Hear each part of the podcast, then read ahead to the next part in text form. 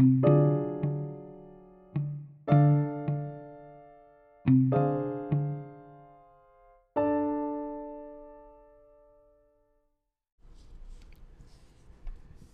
Sellars, Lecciones de Epicureísmo, El arte de la felicidad.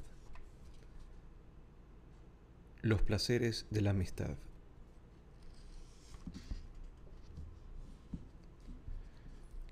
La vida no es solo cuestión de satisfacer nuestras necesidades físicas. Eso ya lo sabemos casi todos. Lo que más importa a la inmensa mayoría de las personas son sus relaciones con los demás ya sean los amigos, la familia o la pareja.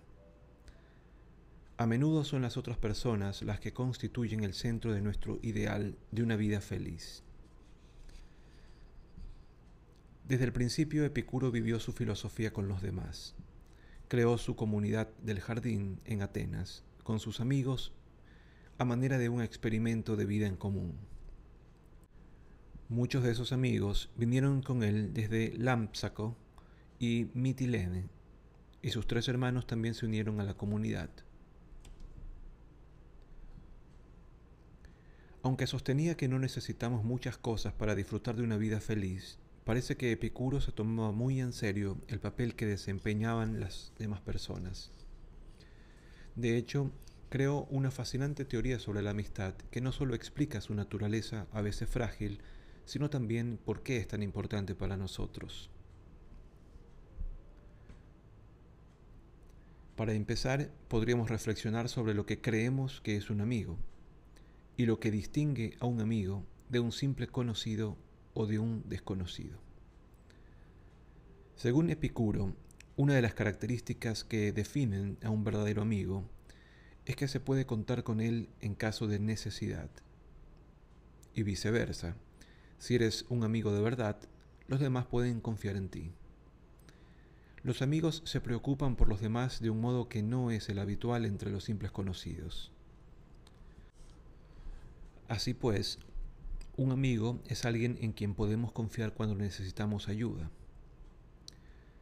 Esperamos no tener que depender de ellos demasiado, a menudo, pero al menos sabemos que están a mano. De hecho, Epicuro creía que esto era igual de importante, si no más, que la ayuda práctica directa.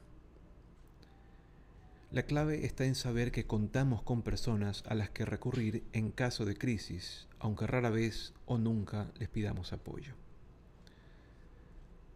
Como decía el propio Epicuro, lo que importa no es tanto la ayuda directa como la confianza en que esa ayuda está a nuestro alcance si alguna vez la necesitamos.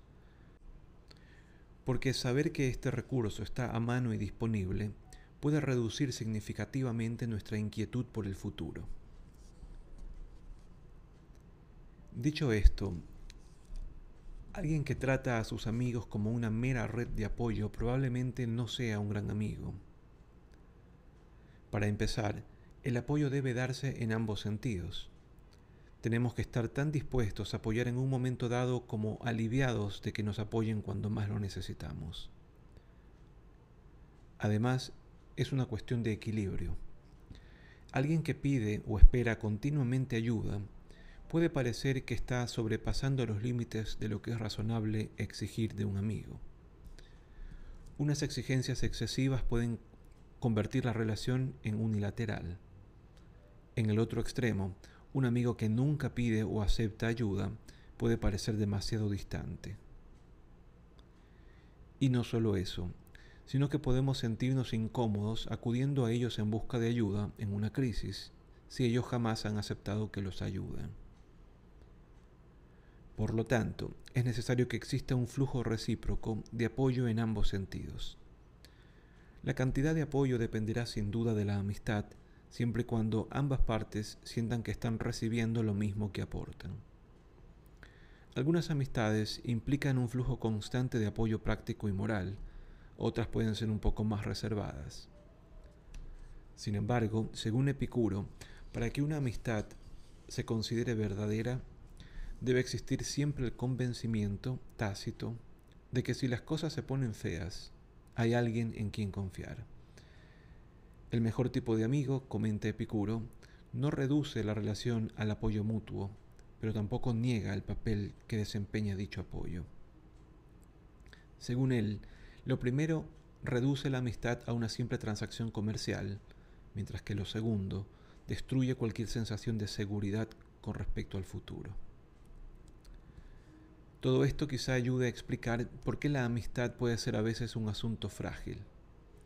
Se trata de un complejo juego de equilibrios a partir de una serie de suposiciones generalmente tácitas. Puede que no digamos de forma explícita a nuestros amigos que estaremos a su lado para apoyarlos en un momento de crisis, y es aún menos probable que les pidamos que confirmen que estarán a nuestro lado para apoyarnos. Todo esto no se dice. Los verdaderos amigos no llevan la cuenta de las veces que uno de ellos ha ayudado al otro. Eso reduciría la amistad a poco más que una transacción comercial. Pero si el apoyo es unidireccional, la amistad puede volverse desigual y es difícil que dure. No cabe duda de que habrá casos excepcionales en los que estos principios no se apliquen claramente, pero en general las reflexiones de Epicuro sobre la amistad parecen captar algo importante. Se trata de una relación de atención y apoyo mutuos que evita convertirse en un mero intercambio de favores. Más allá de ese apoyo práctico, la amistad también puede implicar lo que podríamos llamar apoyo moral, en forma de simpatía y tolerancia. Al reflexionar sobre el papel de la amistad, Horacio comenta que los amigos son mucho más generosos cuando describen los defectos del otro. Del amigo tacaño dicen que es ahorrador, mientras que al fanfarrón lo consideran divertido. Toleramos los defectos y errores de nuestros amigos y esperamos que ellos hagan lo mismo con nosotros. El amigo tolerante y como debe ser, cuando pesa mis tachas y mis prendas, a poco que éstas aventajen a las otras, se inclinará a mi favor, escribe Horacio, que añade, y yo le pagaré en la misma moneda. ¿Por qué era tan importante la amistad para Epicuro? Creo que hay dos razones por las que le prestó especial atención. La primera es la idea de que saber que tenemos personas a las que podemos recurrir en momentos de dificultad, aunque nunca lo necesitemos, puede ayudar a reducir la inquietud por el futuro. Eliminar esa inquietud contribuye directamente al objetivo de la filosofía de Epicuro, alcanzar un estado de serenidad de espíritu. La segunda razón nos lleva al terreno de las ideas generales de Epicuro sobre la política. Epicuro desconfiaba bastante de la política convencional, no participaba en la política ateniense y aconsejó a sus seguidores que vivieran sin ser vistos, en lugar de involucrarse en semejantes cuestiones. También era escéptico respecto a los fundamentos en los que decían basarse las comunidades políticas. En muchos casos se trataba, al menos implícitamente, de una versión de lo que hoy llamamos teoría del contrato social. La idea de que las personas se someten de manera voluntaria al sistema de justicia creado por una comunidad política para beneficiarse de la protección que ofrece. El estado de naturaleza, como diría Thomas Hobbes casi dos mil años después, es una guerra de todos contra todos, por lo que las personas se unen para formar comunidades, sacrificando algunas de sus libertades a cambio de seguridad mutua. Así, según Epicuro, surgió el concepto de justicia como producto de un contrato entre personas que se preocupan por no perjudicar a los demás ni ser perjudicadas. Una comunidad política organizada según un sistema de justicia como este se basa, en el fondo, en la desconfianza y el miedo, desconfianza de los motivos de los demás y miedo a resultar perjudicado si el sistema de justicia no reprimiera su actuación. En cuanto el sistema se pone en marcha, se supone que la gente seguirá las reglas de la comunidad, de nuevo por miedo, miedo a que nos pillen y nos castiguen, que si quebrantamos las reglas, Epicuro creía que eso no puede ser una base razonable para la vida de la comunidad. En cambio, una comunidad de personas que se rigiera por la idea epicúrea de la amistad se basaría en el cuidado y el apoyo mutuos, con unas garantías tácitas de ayuda en lugar de normas y reglamentos formales. Esta es la segunda razón por la que Epicuro da tanta importancia a la amistad. Ofrece un modelo completamente distinto y más positivo de lo que podría ser una comunidad de personas y seguramente fue el modelo de su propia comunidad del jardín. Es difícil saber con certeza cómo era la comunidad epicúrea. Sabemos que acogía tanto a hombres como mujeres, lo que dio lugar a todo tipo de cotilleos entre los atenienses que no sabían lo que ocurría tras los muros del jardín.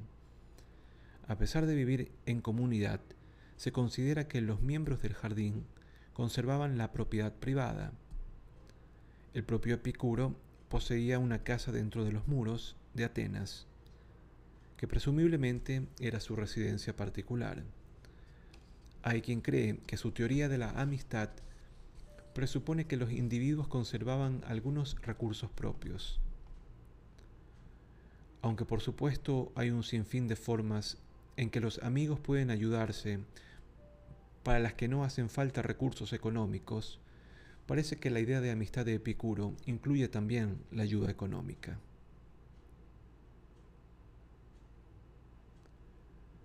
Al fin y al cabo, ¿cómo podría reducir tu preocupación por caer en la pobreza extrema el hecho de tener amigos si estos no contaran con los recursos necesarios para ayudarte en caso de emergencia? Sea como sea, lo importante para nosotros es que nuestras amistades pueden desempeñar un papel vital en nuestro bienestar, tanto material como psicológico. Hasta ahora nos hemos centrado en las ventajas prácticas y materiales que pueden aportar los amigos, pero hay otra forma mucho más sencilla en la que obtenemos algo importante de esas relaciones. Lo que ganamos es el simple placer de pasar tiempo con personas de cuya compañía disfrutamos.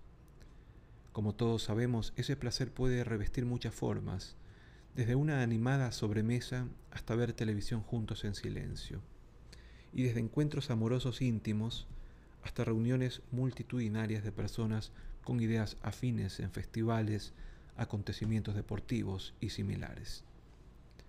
Este tipo de placer psicológico es valioso por sí mismo y a menudo resulta mucho más satisfactorio que los placeres físicos del hedonismo puro y duro. Y lo mejor es que es gratuito. Saber que algunos de los mejores placeres que la vida puede ofrecernos no tiene coste alguno, gracias a nuestros amigos, solo puede aumentar nuestra sensación de autonomía y libertad.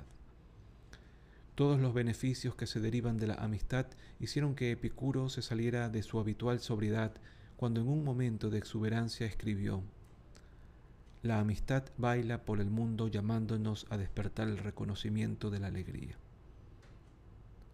de todas las cosas que contribuyen a nuestra felicidad, Epicuro insiste en que la más importante es la amistad.